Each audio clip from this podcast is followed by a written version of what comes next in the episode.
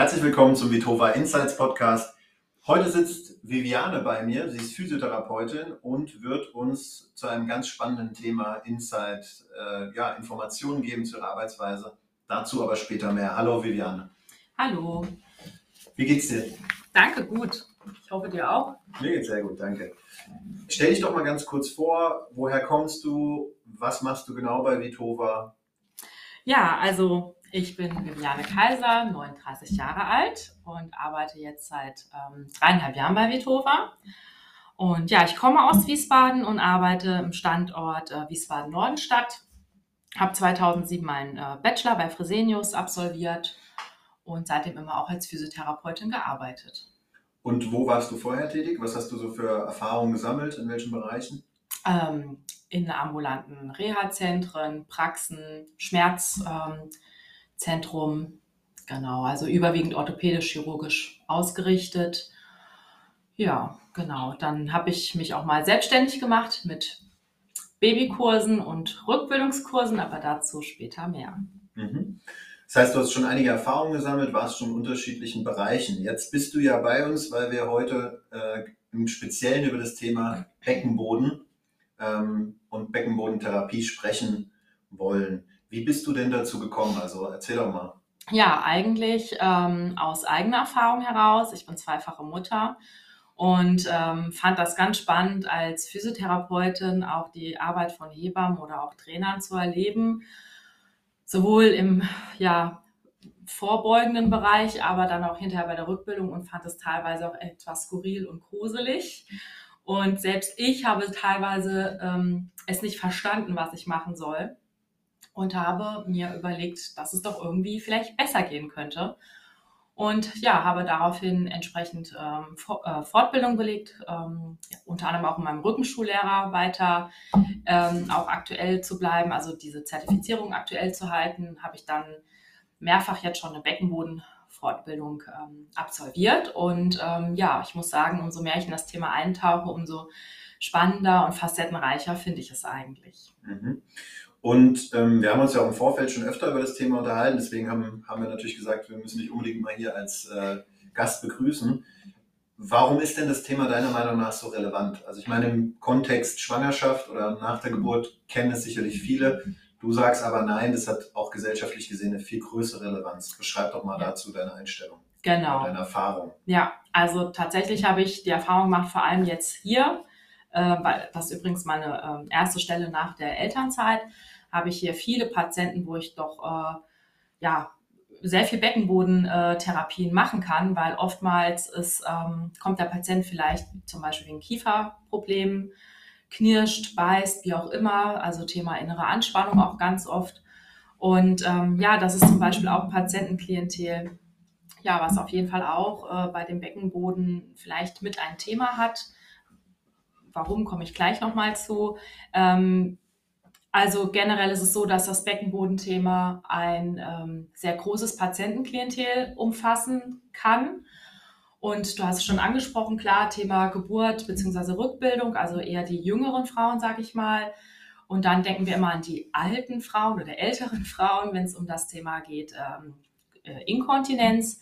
Aber natürlich gibt es auch Männer, die ähm, ein Inkontinenzproblem haben können, aus den verschiedensten Ursachen heraus, sei es wegen äh, Prostatakrebs oder auch einer Prostatavergrößerung.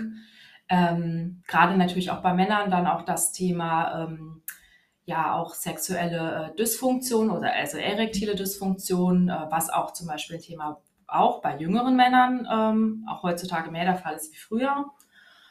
Und ähm, ja, und auch bei Frauen spielt das Thema Sexualität eine große Rolle, gerade auch wenn man ähm, Kinder bekommen hat.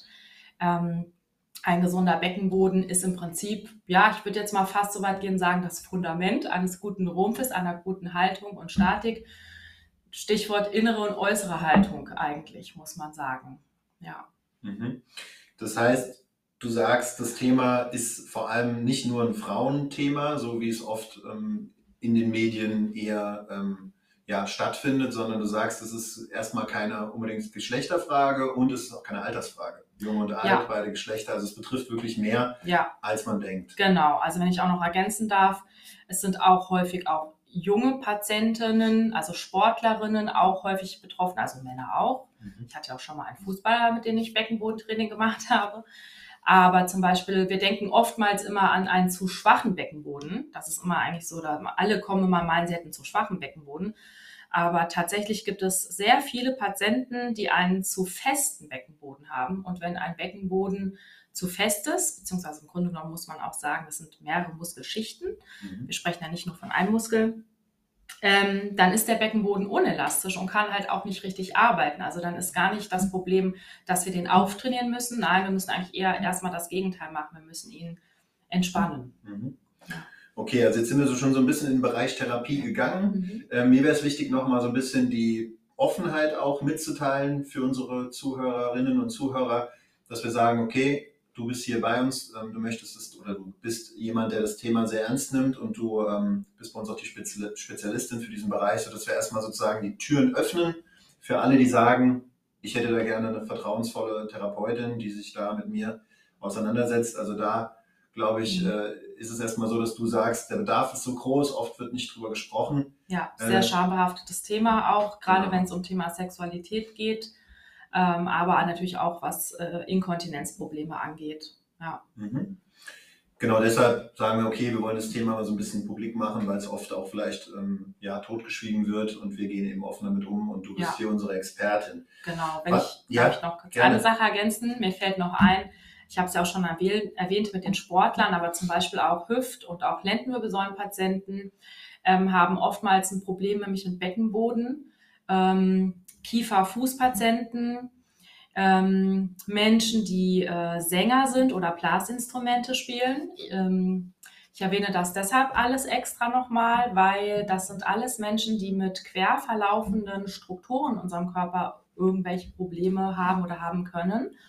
Ähm, das heißt, jeder weiß ja ungefähr, wo der Bizepsmuskel ist. Der läuft von oben nach unten, also längs. Also die meisten Muskeln in unserem Körper oder Strukturen verlaufen längs und es gibt aber eher wenigere Strukturen, die quer verlaufen. Dazu gehört zum Beispiel der Beckenboden, das Zwerchfell, Füße, Kiefermuskulatur etc. Und deshalb gibt es eben viele Patientengruppen, äh, die halt auch mit vom Beckenboden äh, profitieren können. Ganz oft ist es auch so, dass ich Patienten habe, die eigentlich wegen ganz anderen Problemen zu mir kommen. Also auf dem Rezept ist eine ganz andere Diagnose gestellt und so während des Gesprächs kriege ich eigentlich raus, dass da doch auch ein Beckenbodenproblem ist und dass es teilweise dann auch zumindest die, ja, die Lösung auch für das Problem, also mhm. oder für die Ursache dann. Also das finde ich auch sehr spannend übrigens. Ja. Mhm. Und was sind denn Möglichkeiten, also wenn jetzt jemand sagt, hm, mich betrifft das Thema in irgendeiner Art und Weise, ich äh, suche da eine Ansprechperson, was können wir denn oder du speziell bei Vitova tun? Wie muss man sich die Therapie vorstellen? Was gibt es da für Ansätze? Ähm, es muss ja nicht direkt, ne, es ist ja keine direkt äh, physische Kontaktaufnahme unbedingt, sondern du kannst auch Übungen zeigen, aber das weißt du besser. Was, was gibt es denn da für Ansätze? Genau, also ich arbeite immer erstmal so, dass ich die äh, Wahrnehmung der Patienten schule.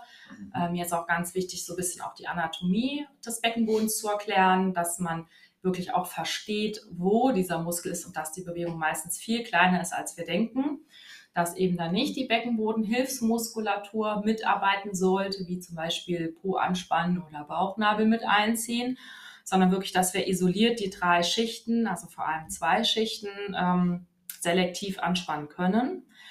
Und das ist eigentlich so eins der größten Probleme, muss man sagen, weil ähm, der Beckenboden hat nämlich auch noch die Besonderheit, dass er überwiegend nur ähm, unwillkürlich ansteuerbar ist, also sprich unterbewusst in erster Linie angesteuert wird.